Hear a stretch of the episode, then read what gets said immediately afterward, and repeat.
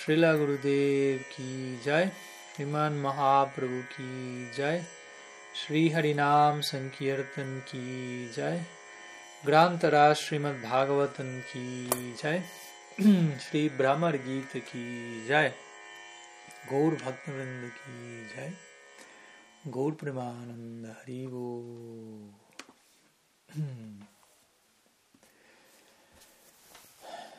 Pranam a todos. Muy buenas tardes aquí desde Viena, Austria. Y nuevamente estoy enviando, este, estoy grabando esta sesión en diferido, no en vivo, debido a, justamente encontrarme en un programa en, el Bhagavad Dharma Ashram en, Viena. En verdad estoy grabando este video, este audio desde el Vinod Bani Seva Ashram, Tirakshak Maharaj se encuentra, donde estoy pasando algunos días aquí, pero bueno, el día sábado, donde este mensaje será compartido, diferido, eh, me encontraré en Viena realizando un programa, así que una vez más, eh, apenado no poder encontrarme directamente con todos ustedes, pero bueno, aquí estamos de alguna forma u otra.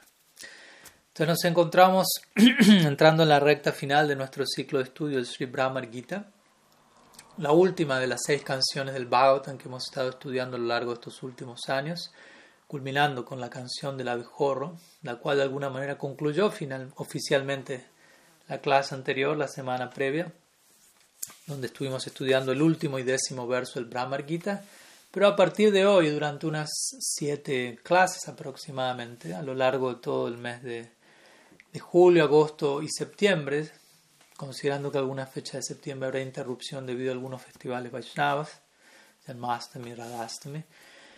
Eh, vamos a estar compartiendo una serie de charlas a modo de conclusión, así como compartimos alguna serie de charlas a modo de introducción previo al Brahmar Gita, estaremos cerrando el Brahmar Gita y todo nuestro ciclo de canciones con unas siete aproximadamente clases de cierre, viendo cómo se, qué, qué viene luego este Brahmar Gita y cómo todo este Braja Lila llega a su cierre en, su expresión, manifestación en el planeta Tierra, por decirlo así, tal como se describe en nuestros Bhakti Shastras.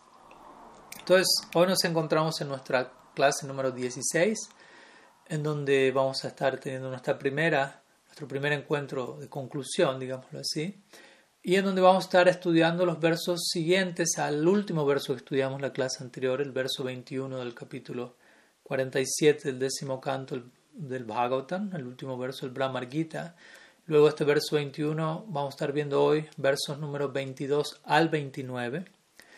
Pero como siempre, previo a esto vamos a hacer un pequeño repaso de lo que estuvimos viendo el sábado anterior. Nuevamente el décimo shloka y último verso del Brahmar Gita, que corresponde con verso 21, capítulo 47 del décimo canto del Bhagavatam.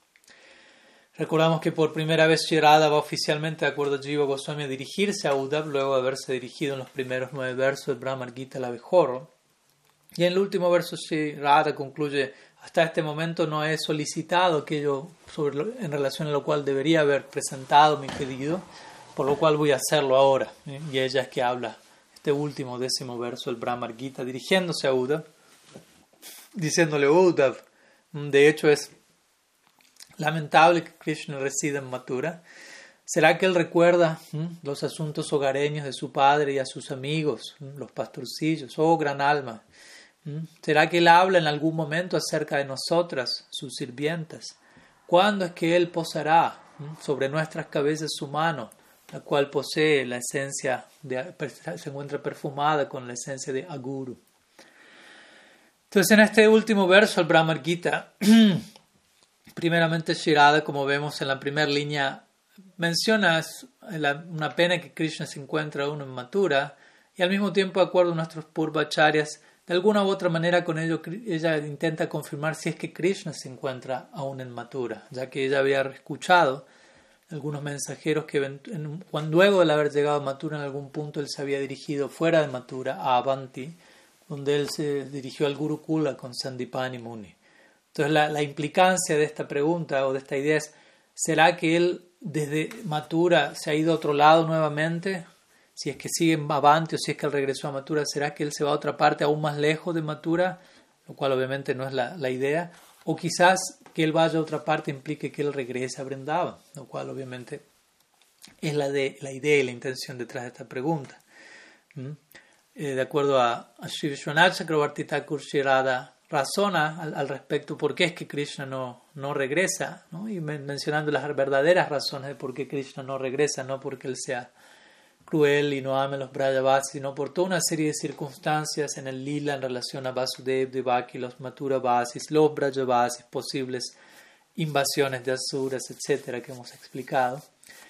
Y luego de esta primera línea, entonces ella comienza a indagar secuencialmente, indagando en relación a Vatsalya, al círculo de Vatsalya, luego al círculo de Sakya, luego al círculo de Madhurya Bhav, los cuales corresponden obviamente con las diferentes edades de Krishna de alguna manera, Kumar, Poganda. Y Kishore, entonces primeramente ya indaga acerca de si, Krishna recuerda a Nanda Maharaj, los asuntos hogareños allí, a otros copas mayores como Upananda, etc. Luego si él recuerda a sus amigos como Sridham, Subal. Y con todo esto los comentaristas también describen en qué condición todos ellos se encuentran en este momento en en separación de Krishna. Y finalmente en la tercera línea Sri indaga si es que por momento, en algún momento, alguna vez Krishna habla acerca de las gopis, estando en Mathura. Y nuevamente Vishwanath Chakrabarti Thakur extiende esta idea mencionando como de acuerdo a Shirada, Krishna, al no estar plenamente satisfecho por las damas de Mathura, como de hecho es, un hecho en comparación al, nivel de placer y de servicio que las gopis le proporcionan, él debería informarles a ellas acerca del, amor de las gopis, de qué tan expertas ellas son en diferentes artes y servicios y eventualmente como Krishna está tan apegado a ellas que regresará de inmediato a Vrindavan. Y así será, como vamos a ver. No son solamente palabras. En el marco de este verso también, y en el marco de, del vínculo de Krishna con las gopis, el Jiva Goswami una vez más enfatiza el punto de su Swakiya, de cómo Krishna y Radha, Krishna y las gopis se encuentran casados en el sentido de pertenecer el uno al otro en tattva especialmente con el término Arya Putra aquí, hijo de alguien muy respetable, Nanda Maharaj, y esta expresión era Putra. Arya Putra corresponde, de acuerdo al Natya Shastra, como una esposa se dirige a su esposo. Básicamente está limitado a esa relación. Y luego finalmente la última línea de este verso, la cuarta línea, allí Shirada finalmente pregunta, ¿cuándo es que Krishna posará nuevamente su mano? perfumada con aguru en, sus en las cabezas de las gopis. Cuando Él nos bendecirá, recordemos la mano ya es como una bendición y para que ello ocurra, obviamente, Él tiene que haber regresado, Él tiene que estar de vuelta. En última instancia, todo desemboca en esta idea, ¿cuándo es que Él regresará? Y al ella mencionar esta idea, posará su mano sobre mi cabeza, ya entra en trance y experimenta la mano de Krishna sobre su cabeza y pierde el conocimiento, se desmaya en este momento las cuatro líneas de este verso, de acuerdo a nuestros acharyas, expresan eh, respectivamente gravedad, humildad, agitación y anhelo, cada una de ellas, las cuales todas, con todas estas cualidades combinadas dan lugar al último y décimo tipo de chitra jalpa o conversación delirante en el marco del amor divino conocido como sujalpa. Sujalpa, que justamente se refiere a aquel momento en que, debido a una honesta sinceridad, una dama amada, amante, indaga acerca del Sri Hari con estas cuatro cualidades, gravedad, humildad, inestabilidad y eh, un intenso anhelo.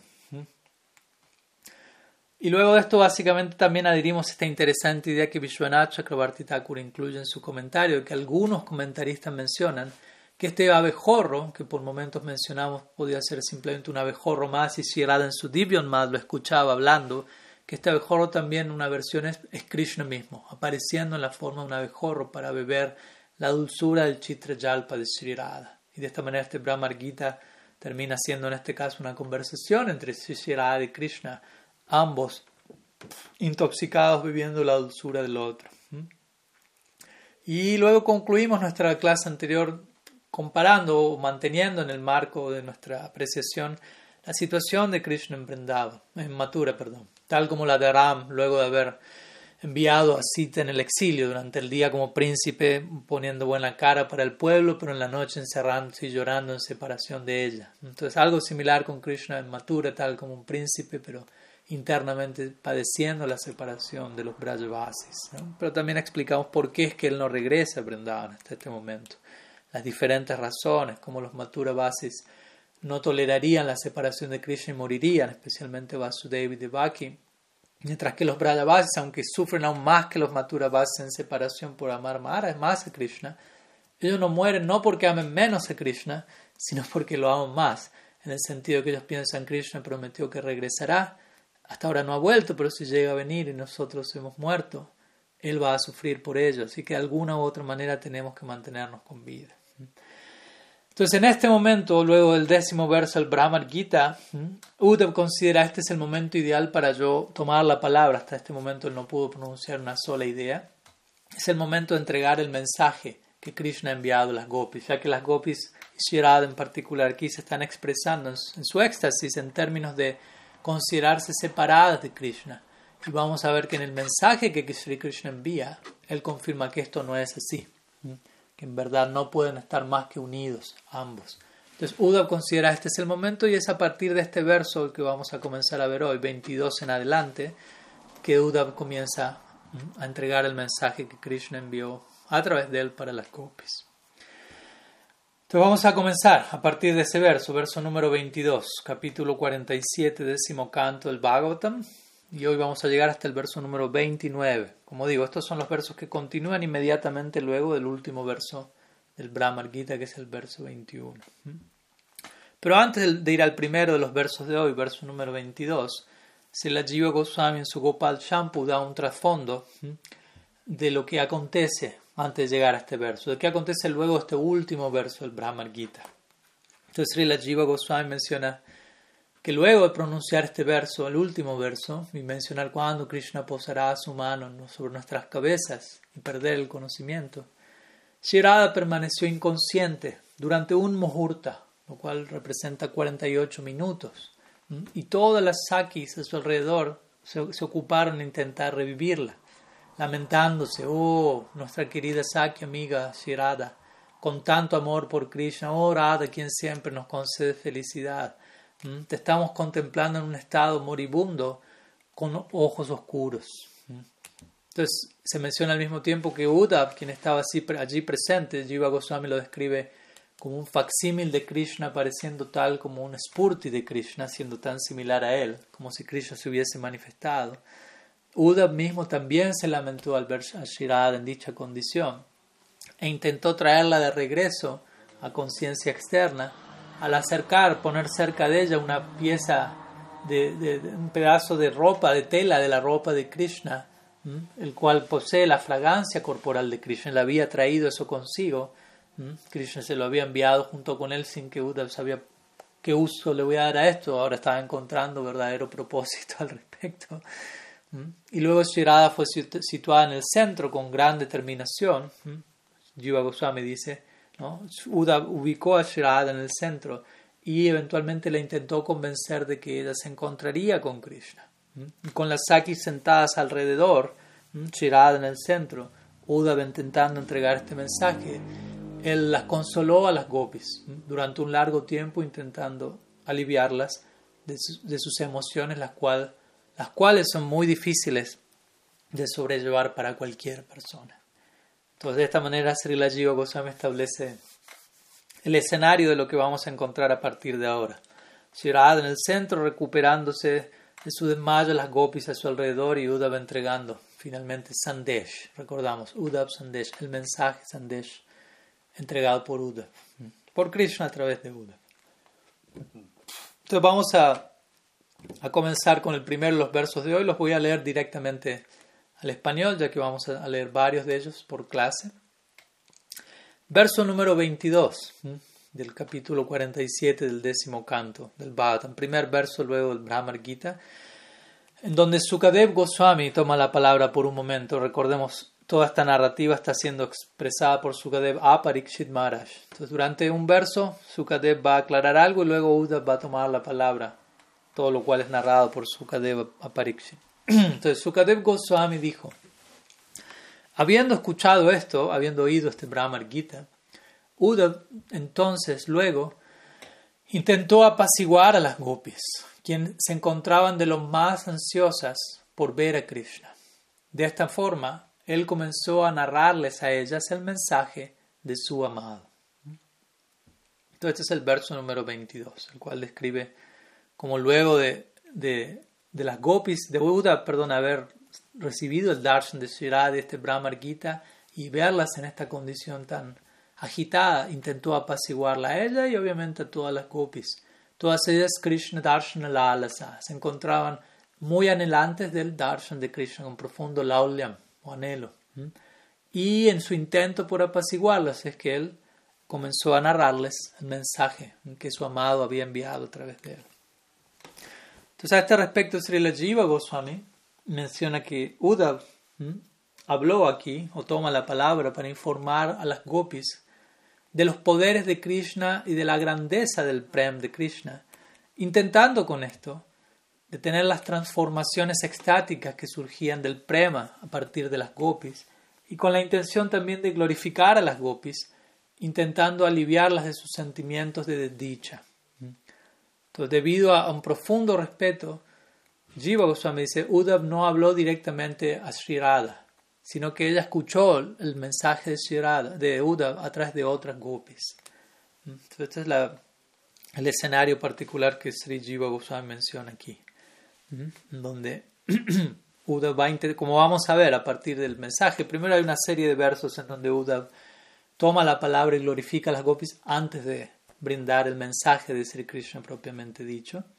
Y él glorifica, por un lado, la posición de las gopis, la grandeza, el prem de las gopis, intentando aliviarlas. Y luego él va a intentar, como vamos a ver, va a entregar un mensaje hablando acerca del, al menos explícitamente, de la Ishvarya de Sri Krishna. Aunque vamos a ver que las gopis van a tener una lectura completamente diferente de todo ello. Srila Jiva Goswami menciona aquí, por respeto a Shirada, muchas veces cuando hay alguien muy respetuoso, alguien que uno respeta mucho, perdón, uno no se atreve a dirigirse directamente a esa persona. Entonces se menciona aquí que Sri Uddhav se encuentra profundamente afectado por la, lo que acaba de atestiguar en relación a Shirada, y desde ahí es que ella escucha a través de alguien más, en este caso. Sanatan Goswami en su significado menciona que debido a que, desde otra perspectiva, debido a que era inapropiado comenzar el mensaje de Krishna hacia las gopis de inmediato, siendo que ya estaban tan afectadas por Prem, dice Sanatan Goswami, Uddhav no empezó a hablar de inmediato, como vamos a ver el mensaje, sino que va a mencionar algunas palabras primeramente. Y cuando la perturbación generada por el Prem de alguna manera disminuyó, allí sería apropiado para las gopis oír el mensaje de Krishna. Entonces, primeramente, Uda comienza con ciertas declaraciones en donde él expresa la, grandeza de las gopis, la buena fortuna de las gopis. Y desde ahí él intenta contrarrestar el sufrimiento de ellas, hacerlas abandonar por un momento su perturbación. Y desde ese lugar y con esa intención es que Uda comienza, toma la palabra y comienza a hablar a las gopis de la siguiente manera. Entonces, continuamos con el siguiente verso, el verso número 23 capítulo 47. Sri dijo, ciertamente ustedes gopis son del todo exitosas y son universalmente adoradas debido a que han dedicado sus mentes de esta manera a la suprema personalidad de Dios Vasudev. Entonces vemos ¿no? como Sri Uddhav comienza en sus palabras, en su intento de alivio y de servicio a las gopis y de servicio a Sri Krishna, quien le dio esta misión, a insertar elementos de Aishwarya. ¿no? Ustedes han dedicado sus vidas a la suprema personalidad de Dios, a Vasudev. Entonces aquí el mencionar que Krishna es supremo, al mismo tiempo Uddhava está mostrándole a las gopis, ustedes han alcanzado el más elevado éxito. ¿Por qué? Porque se han dedicado del todo en la dirección máxima, en la dirección del supremo. Por lo tanto, como vamos a ver más adelante en, sus oraciones cuando él parte de Brindavan, él establece esta misma idea. El logro de ustedes, gopis, es el más elevado logro posible en la vida humana.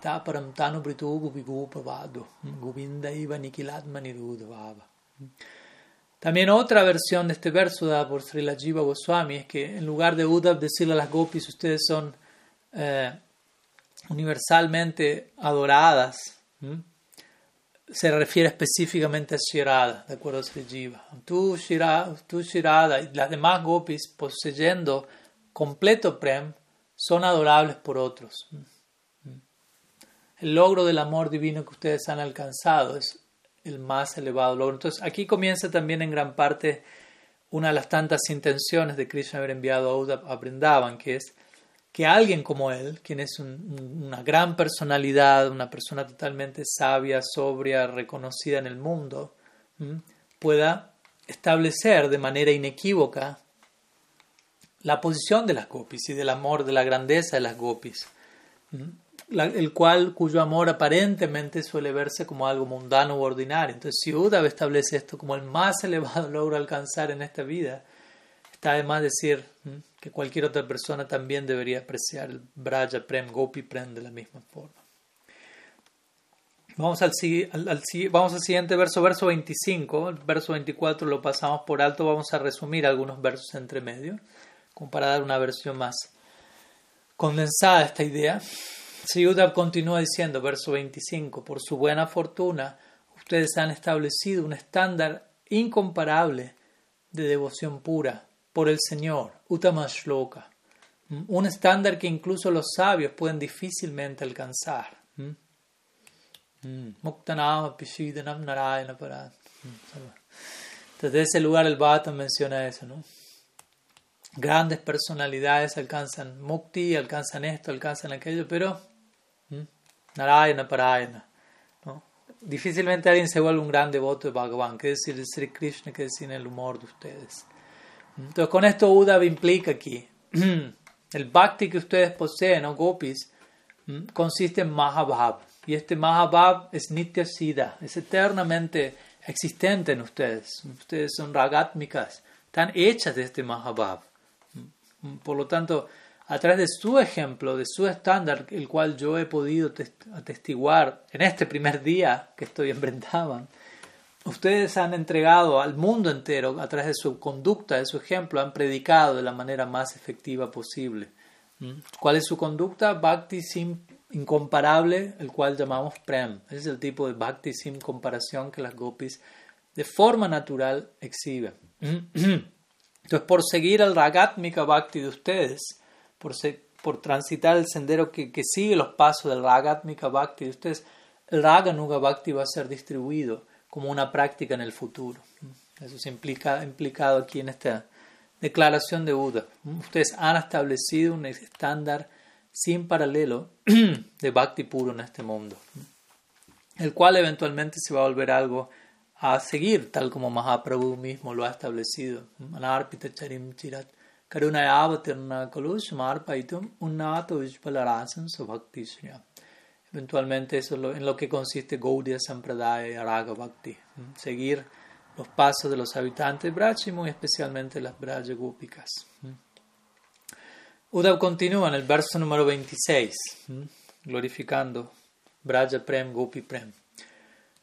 Intentando, como recordamos, aliviar a las gopis, establecer para nosotros y para el mundo la grandeza del amor de ellas y muchas otras cosas más.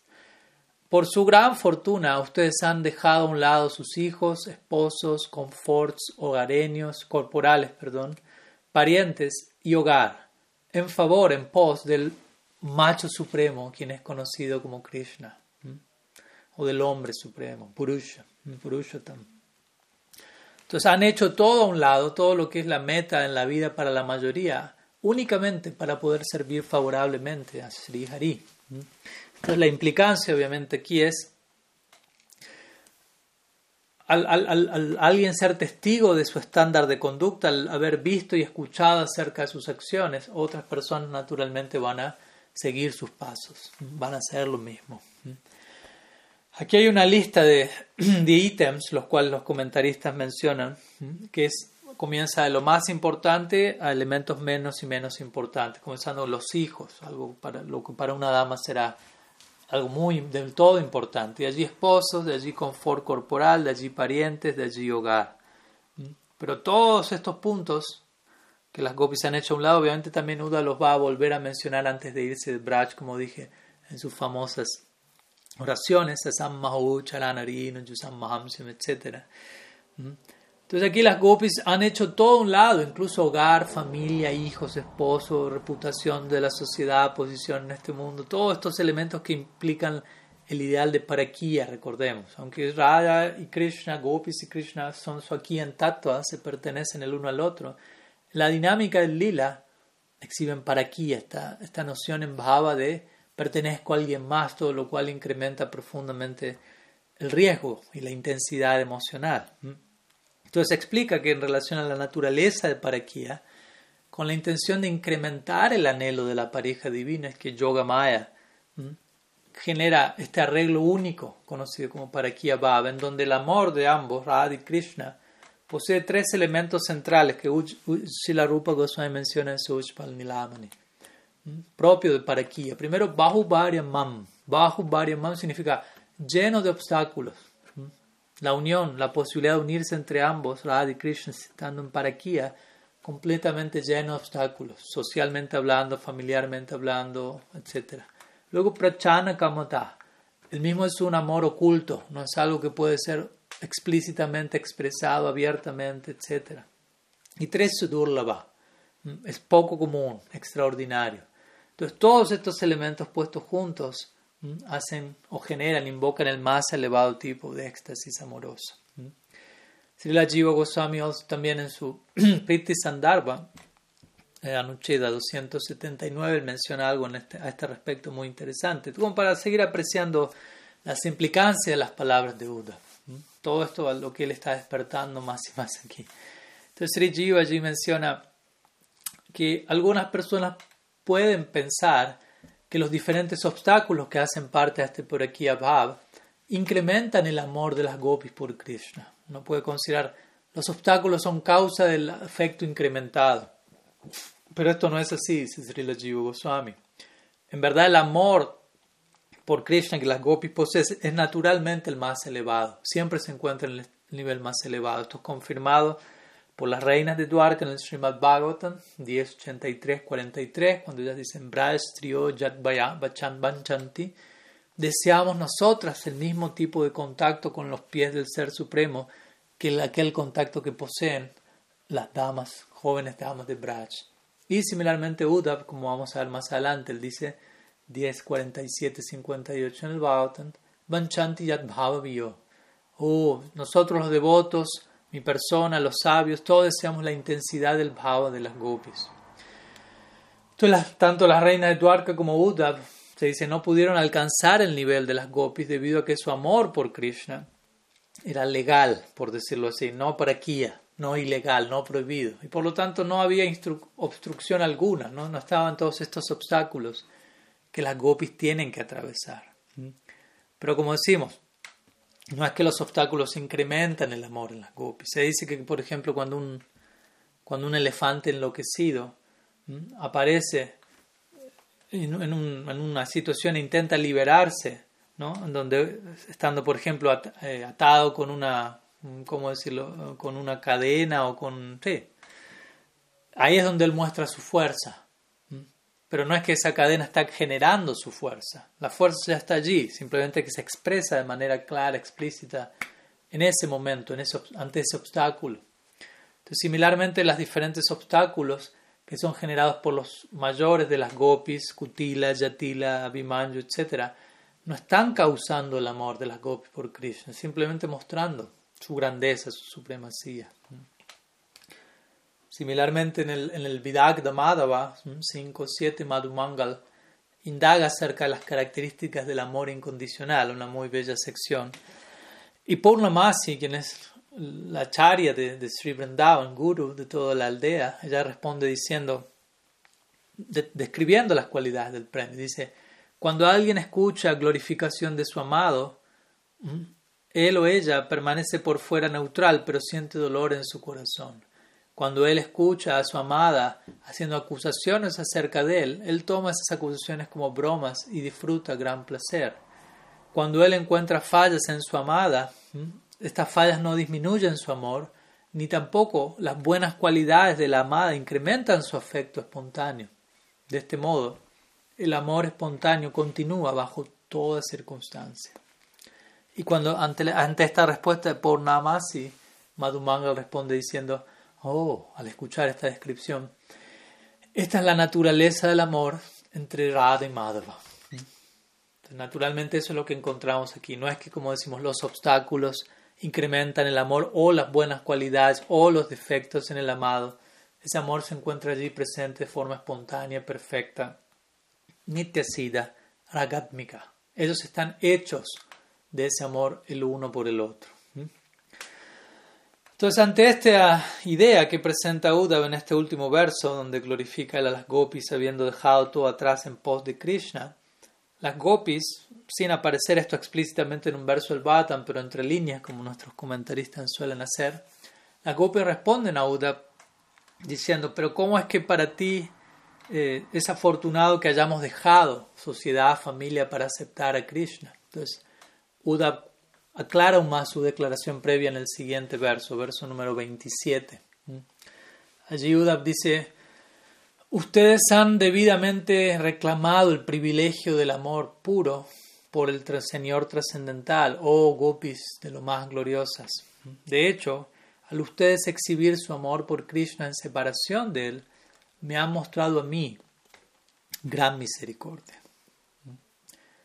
Entonces este es el verso número 27. Buda, recordemos, aquí se encuentra hablando con profunda, eh, estando profundamente conmovido, con lágrimas en sus ojos y expresando una profunda transformación, conversión al, él haber sido testigo del nivel de amor de las gopis. Él está comenzando toda esa experiencia. Recordemos, a, este momento todavía no terminó ni el primer día completo de esta día de Uddhava en y él ya está experimentando semejante transformación. Ese es el potencial de Brajamandal Parikram, básicamente, de visitar Sridham y asociarnos con, con sus verdaderos Brajavasis. Entonces aquí Sri, Sri Uddhav glorifica la posición de las gopis, el bhava de ellas. Si ustedes poseen todo bhava aquí, sarvatma bhava, sarvatma bhava, poseen todo bhava hasta el punto de mahabhav, todos los posibles desarrollos extáticos, hasta la última cima de Mahabhav. Recordemos, Uddhava acaba de ser testigo del más elevado, la más elevada expresión de Mahabhav en el Brahmar Gita. Y ustedes poseen Sarva Atma. Atma es un nombre que también puede, una palabra que puede referirse a Bhagavan. No solo se refiere al alma, al cuerpo, a la mente, en otros casos, sino a, al Atma de toda Atma, Bhagavan. Entonces, ustedes poseen Bhava por pleno Bhavas, por Atma, por Bhagavan, Sarvatma Bhava. Entonces, ese Bhava que ustedes poseen por Bhagavan se encuentra plenamente bajo el control de ustedes, es claramente visto en ustedes. Y Él es controlado por ustedes debido a ello. Por lo tanto, siendo que Él está tan apresado por la fuerza de su amor, Él no debe estar lejos de ustedes, Él debe estar llegando ya. Oh Mahabhaga, se dirige a las copias, ustedes que son de lo más afortunadas, enormemente bendecidas implicando con ello la separación que ustedes creen estar atravesando es únicamente externa. Ustedes deberían, no deberían absorber sus mentes en, en esa idea, en identificarse con estar separadas de Krishna. Y básicamente Uddhav concluye diciendo, considero que la separación ha aparecido, ha tomado forma externa en esta circunstancia únicamente para otorgarme a mí plena misericordia, al yo poder contemplar la grandeza de, de Suprema de la prem de ustedes por Krishna. En otras palabras, y como vamos a ver a lo largo del mensaje de Krishna, el regalo de Uddhav, básicamente el regalo que Uddhav siente estar recibiendo, haber recibido y seguir recibiendo aquí, fue caer en cuenta que Krishna nunca sale de Vrindavan. Recordamos esta idea. Krishna nunca sale de Vrindavan. aparentemente lo hace, pero en verdad no lo hace. Por ejemplo, en Chaitanya Charitamrita, encontramos que Mahaprabhu, cuando él, en uno de sus encuentros con Rupa Goswami, él le solicita explícitamente a Rupa Goswami, nunca saques a Krishna de Vrindavan. ¿Mm? ¿A qué se refiere con esto? Obviamente a una serie de escritos de Srila Rupa Goswami. Con esto vamos a preguntar a entender, no importa la apariencia que, que cada lila tome, tenemos que recordar que Krishna nunca abandona a sus devotos ni a Vrindavan, ni a su morada, que representa un tipo de amor. Mahaprabhu da esta instrucción a Rupa Goswami, recordemos, él en este momento estaba escribiendo su obra dramática Lalita Madhava, la cual en detalle describe la partida de Krishna de Vrindavan, aparente partida. Entonces, Mahaprabhu le instruye diciendo nunca saques a Krishna de Braj. Entonces, para acomodar la instrucción de Mahaprabhu en la obra que él ya se encontraba componiendo, Rupa Goswami hizo diferentes ajustes en este, en este escrito, concluyendo básicamente el Lalit Madhava con el anuncio que Yogamaya hace, diciendo todos estos eventos de aparente distanciamiento y separación son solamente un tipo de alucinación que yo he creado, dice Yogamaya, con el propósito de nutrir los pasatiempos. Pues de hecho ni Krishna ni las gopis nunca abandonan Gokul, nunca dan un paso fuera de Brindavan, como dijimos. Entonces, volviendo por un momento al verso que estamos analizando y a la expresión de este verso Sarvatma Bhava de Uddhav, que obviamente puede tener muchos significados. También esto tiene que ver con, de vuelta, este Bhava que ustedes exhiben, o Mahabhava, recordemos, es la séptima manifestación del Prem, Sneha Man Pranaya Raga Nurag Bhav Mahabhav. Y se encuentra únicamente en ustedes, Gopis, y nadie más, ni siquiera Lakshmi exhibe Mahabhav, este, este nivel de Mahabhav. ¿Mm? ¿Qué es este Mahabhav? ¿Mm? Uddhav dice es un tipo de privilegio especial, único, un tipo de derecho ¿Mm? que, que, que, que Bhagavan, que el Ser Supremo, le ha entregado exclusivamente a ustedes únicamente, o oh gopis, y a nadie más. Adikrita. ¿no? Este tipo de adikar, de elegibilidad, de amor, se encuentra en ustedes. Samartarati, las palabras de Rupa Goswami. Otras damas trascendentales poseen otro tipo de amor por Krishna, Samanja Sarati, etc. Pero las gopis poseen Samartarati, significa amor competente. En otras palabras, que tiene el potencial, la capacidad de capturar a Krishna de pies a cabeza. Y Uddhava aquí especialmente dice, por su manifestación de este tipo de Mahabhab en separación, Mohanakya Mahabhab, Ustedes por darme la posibilidad de atestiguar esto, me han mostrado una enorme misericordia, mostrándome todas estas posibilidades extáticas, variedades dentro de Mahabhab, tales como Divyon Mad, Chitra Jalpa, etc., como hemos visto en el Brahmar Gita. Si ustedes no hubiesen experimentado, especialmente esto va dirigido a Sri obviamente a las gopis en general, a Sri en particular, si no hubiesen ustedes gopis, implica Uddhav aquí experimentado separación de Krishna, Krishna no me hubiese enviado a mí aquí. Y yo no hubiese podido observar esta situación completamente sorprendente. Entonces, de este lugar, Uddhav no solo describe la buena fortuna de las gopis, la grandeza de ellas, sino también su propia buena fortuna, la de Uddhav, al él ser testigo de la buena fortuna de las gopis, al él ser testigo del Prem, Mahaprem de ellas. Entonces, ante todo esto, las gopis le responden a Oda nuevamente entre líneas, esto no aparece explícitamente en el Bhagavatam, pero de acuerdo a nuestros comentaristas, ellas dicen, oh al tú hablar acerca de Mahabhav, ¿cuál es el propósito de glorificarnos a nosotras, de tú glorificarnos a nosotras? Tú has venido aquí a apaciguarnos, ¿cierto? Por lo tanto, sospechamos que tú has venido con algún mensaje de Krishna para nosotros, el cual puede remover nuestra aflicción. ¿Es cierto o no? ¿Mm? Entonces, si tienes dicho mensaje, por favor, entréganos dicho mensaje. ¿Mm? Entonces, Uda en respuesta a esto va a pronunciar el siguiente verso, consolando a las gopis, ¿Mm? y él observando que se encuentra en una mejor condición para él oficialmente comenzar a entregar el mensaje de Krishna. O Jiva Goswami da otra versión, pero también en una línea similar. Dice, Uddhav estando perturbado al no ver ningún tipo de disminución en la agitación trascendental de las gopis, piensa, ellas se van a recuperar de todo esto al escuchar el mensaje de Krishna. Y allí es donde él comienza a hablar. Entonces, sea cual fuera el caso, el punto es que Uddhav está a punto de comenzar el mensaje de Krishna con el propósito de aliviar las gopis. Entonces Uddhav dice en el siguiente verso, verso número 28, él introduce en este verso las palabras de Sri Hari a, las Braya. Oh, gran, mis buenas damas, damas virtuosas, por favor, a continuación escuchen el mensaje de su amado, el cual yo, quien soy el sirviente confidencial de mi amo, o sea, mi amo es su amado, Krishna, el cual yo he venido aquí para traerles este mensaje, para presentarles. Todo esto es lo que él dice en el verso 28, introduciendo el mensaje. Entonces aquí Uddhav se describe a sí mismo como Rahasakara. Rahaskaraha significa ejecutor de deberes, de deberes confidenciales. Rahasya. Rahas quiere decir secreto confidencial y Karaha, aquel que ejecuta deberes confidenciales. Entonces, a través de esto, el punto es que Uddhav da a entender que siendo que las gopis deberían buscar un significado oculto en el mensaje de Krishna.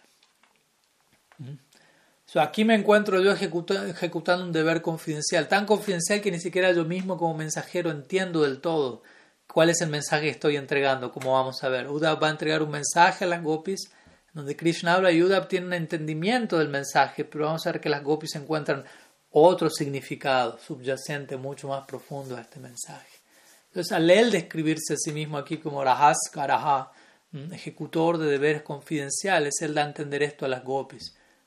Ustedes, con su propio prem, con el propio ojo, prema netra de amor divino que poseen, deben encontrar un significado que ni yo mismo, el mensajero, voy a poder encontrar o quizás lo encuentre por su gracia. Y de hecho es un mensaje, como vamos a ver, muy exático, muy confidencial. Se dice que cuando Krishna mismo escribió este mensaje con su propio puño y letra, Krishna se encontraba tan afectado emocionalmente que se dice su letra era difícil de entender. Y por lo tanto Uddhav también consideró, más que entregarles a las gopis la carta escrita a mano por Krishna, yo les voy a leer la carta. Porque por un lado la letra de Krishna es prácticamente inentendible, pero al mismo tiempo sé que si ellas toman esa carta y, ven el escrito de Krishna, las lágrimas de ellas van a caer como torrentes de lluvia, van a mojar toda la carta y luego va a ser imposible poder leerla, de hecho. Recordamos siempre el famoso ejemplo del, de la edición, la copia de Srimad Bhagavatam de Sri Gadadhar Pandit, cuando Srinivasacharya fue a aprender Bhagavatam de él y encontró que las páginas, la tinta del Bhagavatam había desaparecido debido a las lágrimas que caían de Sri Gadadhar al recitar Srimad Bhagavatam. Una página vacía en blanco, pero llena de la esencia del Bhagavatam, lágrimas de amor divino. Entonces, de ese lugar es que Uddhav consideró, yo voy a leer el mensaje, el cual, como vamos a ver, ha sido, va a ser compuesto por Sri Krishna en un estilo muy serio, muy filosófico, muy grave, de manera que los diversos filósofos puedan comprender el amor puro por Dios en todos sus aspectos, que los grandes pensadores a lo largo del tiempo aprecien nuevamente la gloria del amor de Braj. Entonces este mensaje, que va a comenzar en el siguiente verso, y hoy vamos a ver el primer verso de este mensaje, para concluir nuestro encuentro, este mensaje consiste en lo que a veces se conoce como Adhyatma Siksha, Adhyatma Siksha, lo cual significa instrucción relacionada, como vamos a ver, a temáticas ligadas a el Atma, la, la relación del Atma con Brahman, el absoluto, etc. Se dice que Krishna mismo, además de esta sección, él entrega un mensaje similar a este cuando él se encuentra con las gopis en Kurukshetra. Unos días atrás estuvimos hablando de esto cuando hablamos, celebramos Rata Yatra. Sobre todo, esto es en los versos 40 al 47 del capítulo 82 del décimo canto del Srimad Bhagavatam. Entonces, tanto en esa sección, en Kurukshetra, cuando Krishna se encuentra con los Brajavasis allí en el eclipse solar, como aquí, con el mensaje enviado a través de Uddhav, en ambos casos, este Adhyatma Siksha, el propósito es, aquí Krishna enfatiza la imposibilidad de que alguien esté separado de él en ningún momento, siendo que él es Paramatma, residiendo en todos, o Brahman, el todo presente, penetrante, Brahman. Entonces el absoluto está en todo y todo está en él, no hay posibilidad de verdadera separación, etc. Pero como decimos, las gopis no tienen oídos para ¿no? Entonces las gopis van a captar otro nivel de contenido adicional que nadie más puede captar. Entonces, mientras que todos estos versos que son eh, que vamos a compartir hoy a partir de hoy, el primero de ellos, de manera explícita son presentados en un lenguaje filosófico muy, muy abstracto, si se quiere. Y obviamente los Gaudiya Vaishnavas no van a negar la, la verdad de tales declaraciones, en, todo nivel se aplican. Al mismo tiempo, siendo que para un Gaudiya Vaishnava la, la, expresión personal del Ser Supremo en la personalidad de Krishna y de Braja Krishna eh, supera, si se quiere, a todos los demás aspectos del absoluto, para Mahatma, Brahman o Bhagavan de manera más genérica.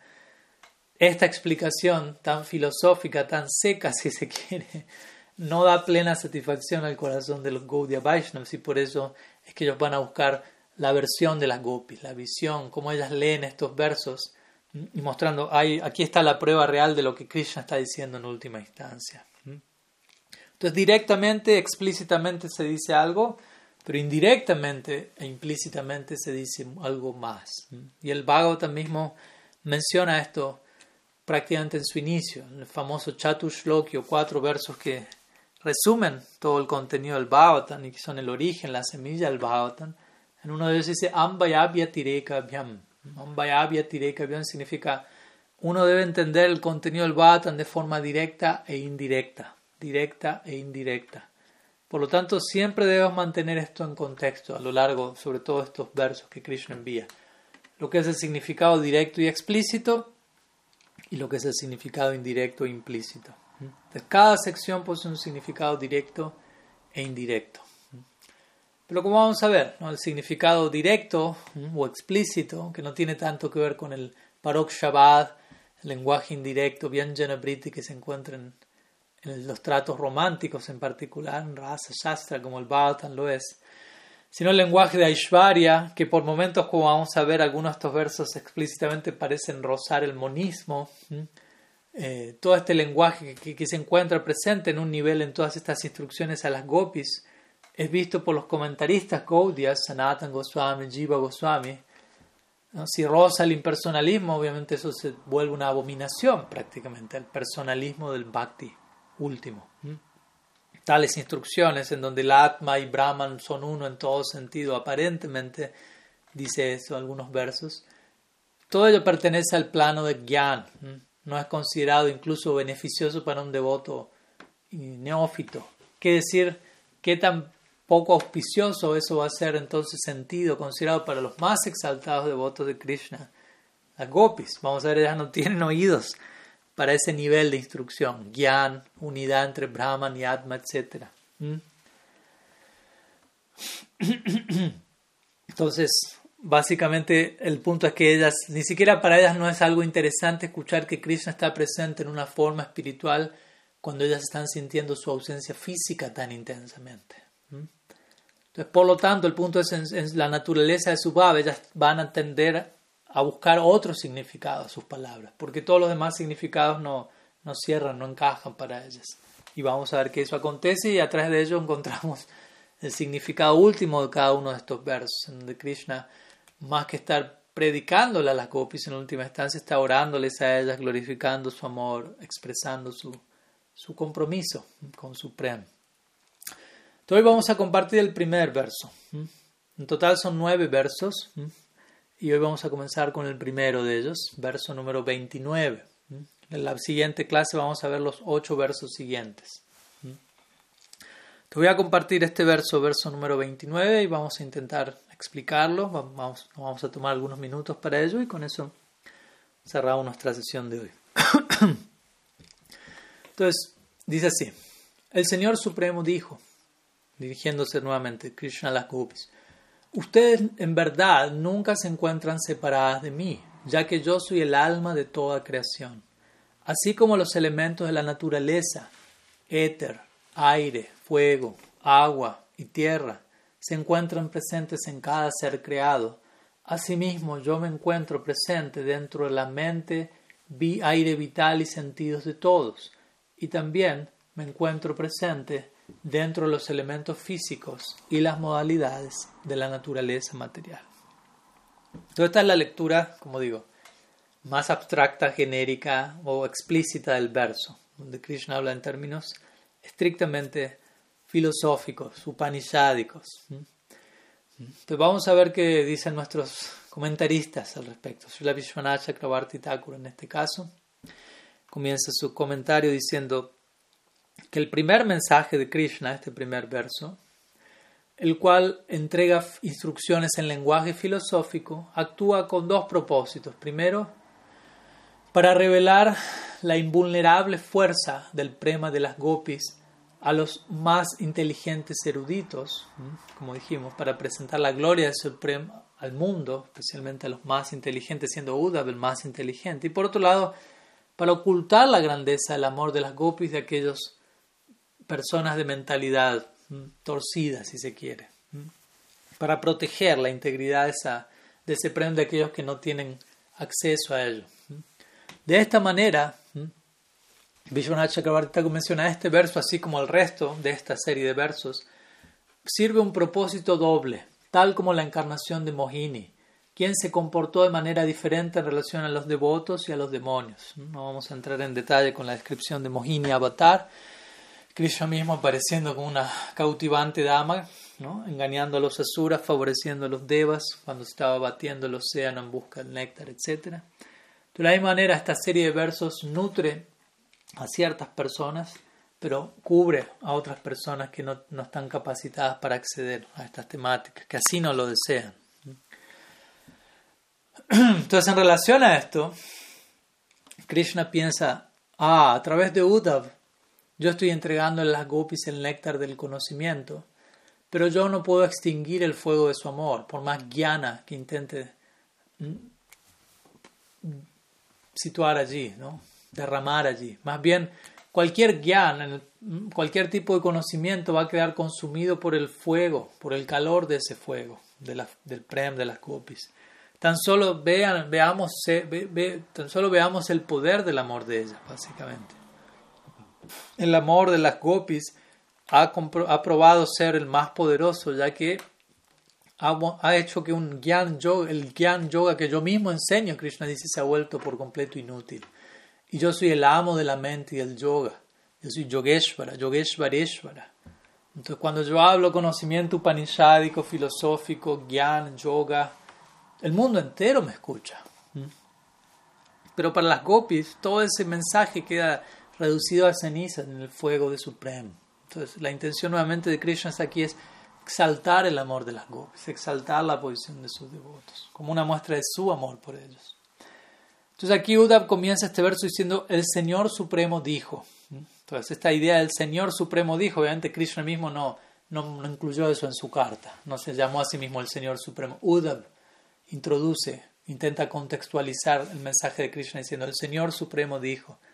¿Con qué intención? Como se imaginarán, Uddhav pensó este punto Ah, yo poseo gran amor por Krishna, pero me resulta difícil comprender el significado de sus palabras. Él es el Ser Supremo, recordamos. Uddhava es un Jnani Bhakta, está consciente que Krishna es Dios. Por lo tanto, yo voy a revelar el mensaje del Señor a las gopis tal como si Él directamente lo estuviese diciendo, manteniendo la ambigüedad de su mensaje intacta.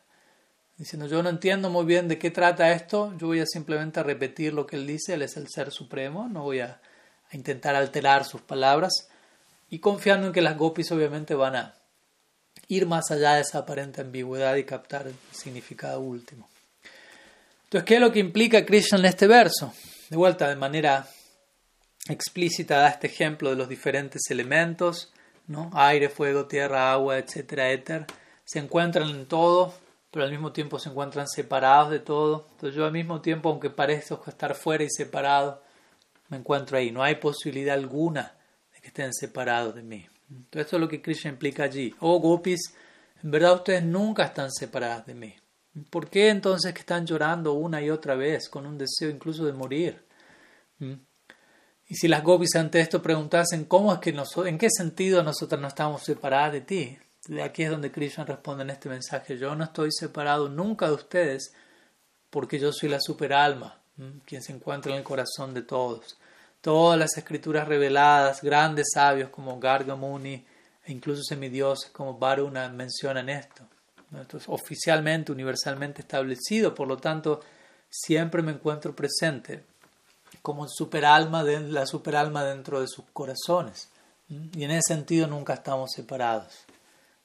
Obviamente se imaginarán que esta idea no, no causa tanta gracia a las gopis, este nivel de comprensión. No, Paramatma está allí, es Paramatma. Entonces aquí las gopis responderán a esto, diciéndole, oh Praneshwar, ¿no? ya no le dicen a Krishna, oh Paramatma, oh oh amado, Señor de nuestras vidas, amo de, nuestro, de nuestra respira, de nuestro aire vital. ¿Mm? ¿por qué enviaste a Uddhav para que nos instruya en filosofía cuando nosotros estamos muriendo en separación de ti?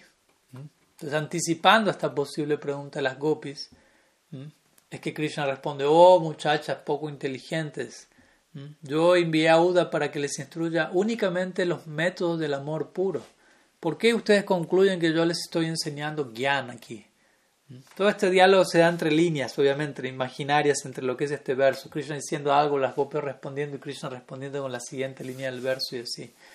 Entonces, en ese sentido, se da a entender, bueno, las gopis primeramente rechazan la, la capa, el nivel de comprensión de este verso relacionado a Gyan, Krishna como Paramatma, Brahman, y Krishna diciendo, no, no, yo no estoy hablando de Gyan aquí en última instancia, estoy hablando de algo más, estamos hablando de amor puro. Entonces, allá donde Krishna continúa dando una explicación más profunda a este verso, en donde dice y habla de Prem y no de Gyan. ¿Y cuál es el significado implícito al respecto?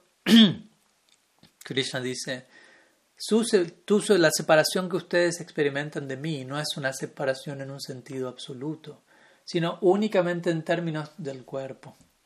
La palabra atma que aparece en este cuerpo se, refiere a, se puede referir a cuerpo, mente, inteligencia y alma, diciendo que el amor puro es una función del atma.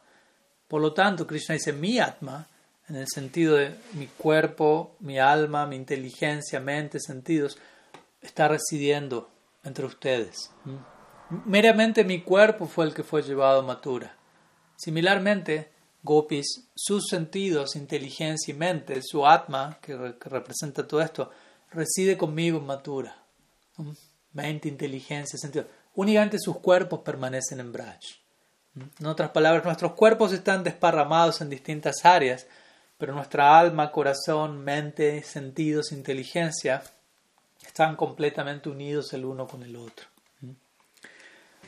Y Krishna continúa, ¿no? todo esto es el significado, como vemos, implícito de este verso, diciendo, él dice, todas las escrituras, todo Shastra proclama que yo estoy entregado al amor puro. Yo no soy independiente en términos de amor. Por lo tanto, la separación entre ustedes y mi persona, nosotros poseemos un lazo en base al Prem, esta así llamada separación únicamente existe en la separación de nuestros cuerpos nada más. Y esto da lugar al sentimiento de sufrimiento en separación. Ahora, utilizando este vehículo de la separación, el prema desea incrementarse a sí mismo al máximo. Entonces, esta separación es un vehículo a través del cual el prema crece y se manifiesta más y más. De este modo, pese a que yo en lo personal poseo gran anhelo de reunirme con ustedes, incluso en todo el sentido de la palabra, cuerpo y cuerpo, ¿Cómo es que yo puedo inmediatamente traer mi cuerpo de regreso a Braj? Ciertas circunstancias no lo están permitiendo por ahora. Pero, implica aquí Krishna, cuando este Prem que está creciendo y que está siendo condensado a través de la fuerza de la separación, alcanza su nivel deseado al exhibir este humor de plena separación, luego eso va a ascender a la etapa de lo que se conoce como samboga o unión directa Únicamente en ese momento yo, siendo completamente dependiente de ese Prem, me voy a ver obligado a incluso llevar mi cuerpo a Braj. Y vamos a ver que eso acontece en la última instancia. ¿Mm? Por el momento los cuerpos están desparramados aquí y allá, pero cuando el Prem se destila y cumple y llega a un nivel específico de desarrollo, Krishna existe únicamente para... ¿Mm? se mueve en base a cómo el Prem se desarrolla y él eventualmente llevará también su cuerpo allí. Entonces, con esto Krishna implica que la separación corporal entre ambos, entre Krishna y la gopis, llegará a su fin en un futuro no tan lejano, como vamos a ver. Por otro lado, volviendo al, al, significado externo del verso, el significado externo de la segunda parte del verso, en donde Krishna da una, esta comparación con los elementos de la naturaleza presentes en cada especie, el significado externo es sí, yo estoy presente en todos los seres, yo soy la causa ingrediente de la creación. Dentro de todos los seres móviles, inmóviles, existen los cuerpos, eh, los elementos físicos puros. Dentro de cada, de cada entidad viviente, cada especie de tierra, agua, fuego, aire, éter. Yo soy la causa suprema de todo, yo soy el refugio de todo.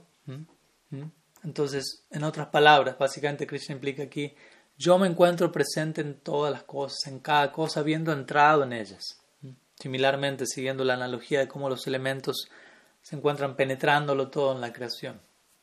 Pero nuevamente, para las gopis, para el ojo, el oído, la psicología, el ADN de las gopis, esta sección del verso significa yo tomo refugio en la mente, el aire vital, la inteligencia, los sentidos y las palabras de ustedes, gopis, quienes siempre se encuentran meditando en mí con amor puro. Tomando refugio en cada uno de estos elementos, yo me manifiesto a mí mismo y de este modo siempre estoy presente con ustedes. Jiva Goswami, en su significado, también hasta aquí compartimos algunas ideas de Srila Vishwanath Chakrabarti. Srila Jiva Goswami también menciona algo similar en su comentario, así como en su Krishna Sandarbha y otras secciones, con las que vamos a culminar el encuentro de hoy. Jiva Goswami menciona, para, para él, la mayoría de todos estos versos contienen tres niveles de significado, que a veces podrían ser conectados al nivel literal, interpretativo y esotérico. O también él menciona que Uddhav, otra posible, dice que Uddhav tuvo que repetir las instrucciones de Krishna tres veces a las gopis, hasta que las gopis fueron capaces de extraer el significado que ellas sentían que era el que verdaderamente Krishna estaba entregando. Eh, y también que Uddhav terminó de realizar por la gracia de las gopis y que él había llegado allí para aprender allí de las gopis.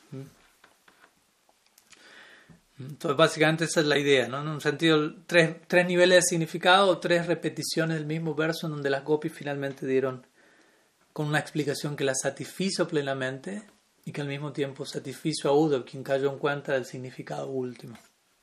Entonces, ¿cuáles son estos tres niveles de este verso de acuerdo a Sri Jiva? El primero de ellos es en donde Krishna dice nuevamente, ustedes no están separadas de mí porque yo soy la causa material, yo soy Antaryami, Paramatma, estoy en todos, etc. Pero al escuchar esto de vuelta las gopis comenzaron a pensar, él nos está enseñando Brahma Gyan, nos está, está identificándose con todo, todo está identificado con él, pero no queremos escuchar eso, las gopis pensaron. Entonces allí es donde las gopis entre líneas preguntan con cierta indiferencia. ¿Qué más hay allí? ¿Hay algo más que se pueda decir? ¿Hay algo más que se pueda extraer? Entonces nuevamente Uddhav repite el verso una vez más, de acuerdo a lo que Jiva Goswami menciona. Y él vuelve a repetir este verso con la idea de que las gopis puedan comprender el significado es más profundo. Entonces el segundo nivel de significado básicamente implica no hay separación de mí, ya que al yo hacer todos los esfuerzos presentes en a mi alcance, Sarvatmana, también significa eso, ¿Y por qué no hay separación de mí? Porque mi spurti siempre existe en ustedes, tanto interna como externamente. Spurti significa manifestación, a veces como una visión que las gopis tienen de Krishna, una, una, experiencia que Krishna aparece por un momento o por ciertos momentos, tanto interna como externamente. Pero como vamos a ver, hay algo más que decir y allí tenemos que hablar en relación al tercer nivel de significado donde las gopis comienzan a preguntarse con desconcierto divino. Ellas dicen una y otra vez Krishna ha escrito las mismas palabras.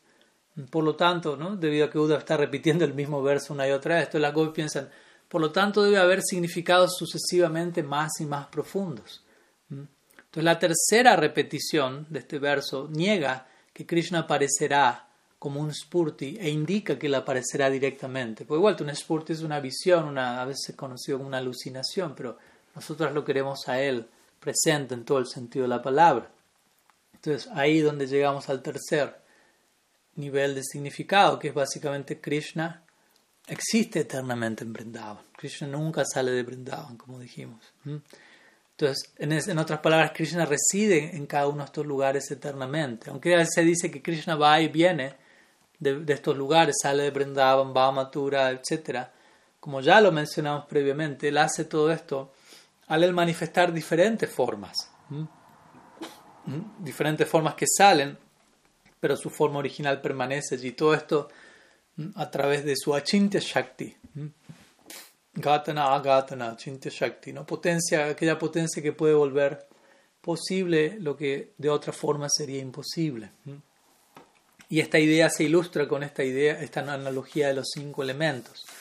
Así como los elementos se encuentran presentes en, sus efectos en forma aprakat, en forma inmanifiesta. ¿no? Los efectos de los elementos pueden ser una roca, una mesa, un auto.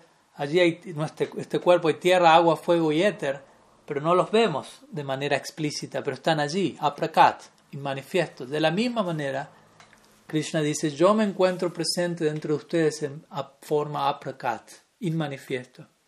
¿Mm? Lo cual adopta la forma actual dentro de lo que es la forma que yo tomo en sus mentes y aires vitales. ¿Cuál es esa forma? Llama Sundar, tocando la flauta. Ese es el, el Krishna que se manifiesta dentro de ustedes en todo momento. Entonces, ¿cuál es la conclusión aquí? ¿Qué es lo que Krishna implica con este significado último de este verso? Básicamente Krishna implica esta separación que ustedes están experimentando en relación a mí o así llamada separación no es absoluta. No ocurre en relación a todas las manifestaciones, Sarva Prakash, de Bhagavan, de Krishna aquí. Más bien, esta separación es experimentada únicamente en relación a una manifestación específica, a un Prakash específico. Un Prakash significa dimensiones en las que el lila se despliega. Entonces, en relación a una de tantas manifestaciones, la cual se encuentra presente dentro del Prakat lila, lila visible, existe esa separación, pero en relación a los demás prakasha, las demás manifestaciones, las cuales existen dentro del aprakat lila, del plano no visible, allí hay unión de hecho. Entonces, esa es la intención de Krishna aquí. Recordemos, Krishna es omnisciente y al mismo tiempo, por ejemplo, manifiesta diferentes formas simultáneas en diferentes esferas, sin dejar de existir en las otras formas. Esto técnicamente se conoce como coexistencia simultánea de localización. ¿Mm? En un mismo lugar hay diferentes formas al mismo tiempo ¿Mm? y al mismo tiempo existe la omnipresencia en él. Él está en todo, pero al mismo tiempo él se encuentra presente de forma localizada en más de un lugar. Y cada una de estas formas es completa en sí misma. Om Purnama da Purnama idam Purnat Purnamudachate Purnasya Purnamadaya Purnameva Vasishyate. Sí, dice los Upanishads. Todo en él es completo, lo que emana de él es completo. Él posee su forma original, pero las formas que emanan de esa forma original son a su vez completas. Unas palabras más antes de terminar, para terminar de, cerrar esta idea que puede ser un tanto compleja en un comienzo. Estamos lidiando con Bhagavan y, y su Achintya Shakti. Entonces, en su Krishna Sandarbha, Srila Jiva Goswami menciona que, que debemos entender que debido a que estos prakash o diferentes dimensiones son el, la base existencial para los diferentes actos de Bhagavan o lila de Bhagavan, Bhagavan asume virtualmente debido a su propio deseo un abhiman o un sentido del ser diferente en cada una de estas manifestaciones y al mismo tiempo un estado en donde él está mutuamente inconsciente en relación a las demás manifestaciones. Él, aparece en una forma, pero simultáneamente está apareciendo en otras formas que dentro de la dinámica el lila no está consciente de lo que la otra forma está consciente. Básicamente, cada una de estas formas tiene una individualidad, una personalidad única en relación a los distintos prakash. Y todo esto acontece con la idea de nutrir el rasa, la experiencia del rasa, que es necesaria, apropiada para cada uno de los lilas específicos. Nuevamente, estamos hablando de Dios. Hay muchas posibilidades. A esta altura quizás un tanto algo de humo esté saliendo de sus cabezas. Y interesantemente, Sri Jiva dice aquí, esta misma idea ha de entenderse y aplicarse no solo a Bhagavan, sino a sus asociados. Aquí sus asociados son las potencias de Bhagavan quien le acompañan en cada uno de estos lilas en estas diferentes formas. Por lo tanto, existen diferentes prakashas, diferentes ventanas, portales, dimensiones. Por ejemplo, el famoso caso visto con Devaki y otros asociados cuando, cuando Krishna se casa con las 16.000 reinas en Dwarka. Krishna se está casando con 16.000 reinas en simultáneo.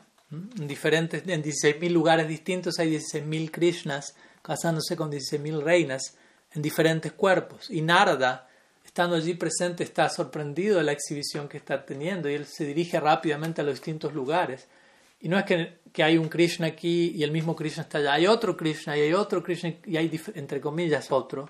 Diferentes Krishnas haciendo diferentes cosas. Todo ello en simultáneo en Dwarka.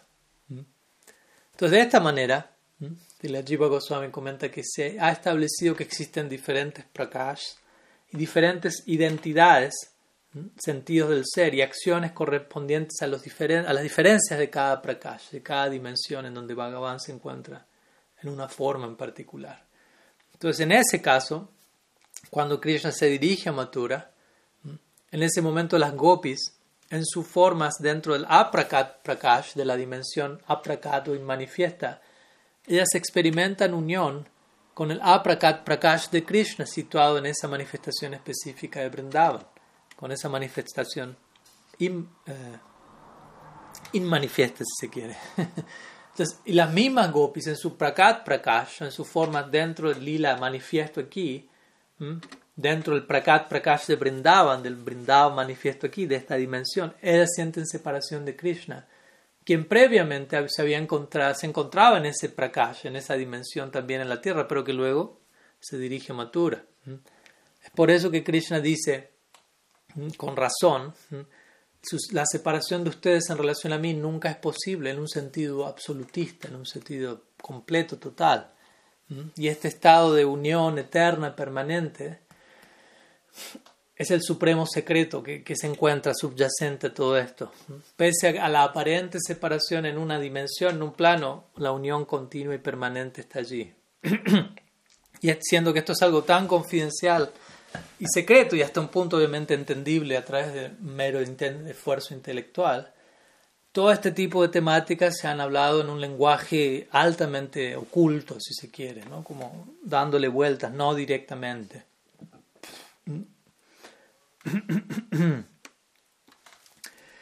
¿Qué más? ¿Algunas palabras antes de terminar? ¿Qué más? Y bueno, de acuerdo básicamente a esta, a esta comprensión, no podría decir que desde ya es ciertamente posible para Sri Krishna experimentar simultáneamente tanto unión y separación de un asociado en particular en simultáneo, siendo que hay diferentes dimensiones de la existencia de ambos. Así como los cinco elementos, volviendo a la analogía, siempre son uno y, diferentes al mismo tiempo de los objetos creados, constituidos de esos elementos pero los elementos se encuentran independientemente presentes. Entonces, porque el punto es, y esta idea es importante considerar, si las gopis, si la separación de las gopis de Krishna fuese absoluta en todo el sentido de la palabra, si las gopis estarían separadas de él en todo el sentido absoluto, ¿eh? en relación, en otras palabras, a todos los prakashas, a todas las dimensiones, las gopis no hubiesen sido capaces de sobrevivir. ¿Me explico? Así como uno no puede sobrevivir sin aire, básicamente. Entonces ellas pueden sobrevivir estando separadas de Krishna en un prakash en particular, siendo que están unidas con él en otros prakashas. Entonces el punto es que la separación de Krishna en todas las dimensiones de la existencia, tanto prakat y prakat, sería algo completamente imposible para las gopis. Y este mismo ejemplo, interesantemente, de, los elementos materiales también fue presentado en el tercero de los cuatro versos del Bhagavatam, del Chatur Shloki. Y la idea al respecto con esto es que esto indica que el mensaje esencial de estos cuatro versos semilla del Bhagavatam, el Chatur Shloki, y de la obra de por sí, de todo el Bhagavatam que se expande a partir del Chatur Shloki, es revelar en última instancia la naturaleza intrínseca del amor de las gopis por Krishna, como lo vemos aquí. Entonces, algunas ideas que quería compartir el día de hoy en relación a, a lo que aconteció luego el Brahmar Gita. Y bueno, aquí estamos obviamente culminando el encuentro hoy con el primero de los diferentes versos, de los nueve versos que Krishna envía a las gopis a través de Uda. Así que hoy vamos a dejar aquí y nuestro, en nuestro próximo encuentro vamos a continuar estudiando el mensaje de Sri Krishna, los ocho versos restantes, los cuales serán vistos todos, si Krishna quiere en nuestro próximo encuentro con sus diferentes niveles de significados e interpretaciones dadas por las Braja Gúpicas. Siendo que no estamos transmitiendo en vivo hoy, nuevamente, si alguien tiene alguna pregunta, consulta, comentario, lo pueden dejar en la sección del chat y, e intentaremos responderlo, abordarlo a lo largo de la semana. Así que muchas gracias a todos por su tiempo, presencia, participación y quedamos en contacto prontamente ofreciendo nuestro pranam como siempre al Harikata de Sri de las Gopis, el cual tiene el potencial de purificar el universo entero. Bandinanda Brajistrinam Padarenu Nabhishnasa Yasam Harikatot Gitam Punati Bhuvanatra. Srila Gurudev ki jai, Sriman महाप्रभु की जय, श्री हरिनाम संकीर्तन की जय। ग्रंथरा श्रीमद भागवतन की जय। श्री ब्राह्मण गीत की जय, गौर भक्त वृंद की जय। गौर प्रेमानंद हरि बोल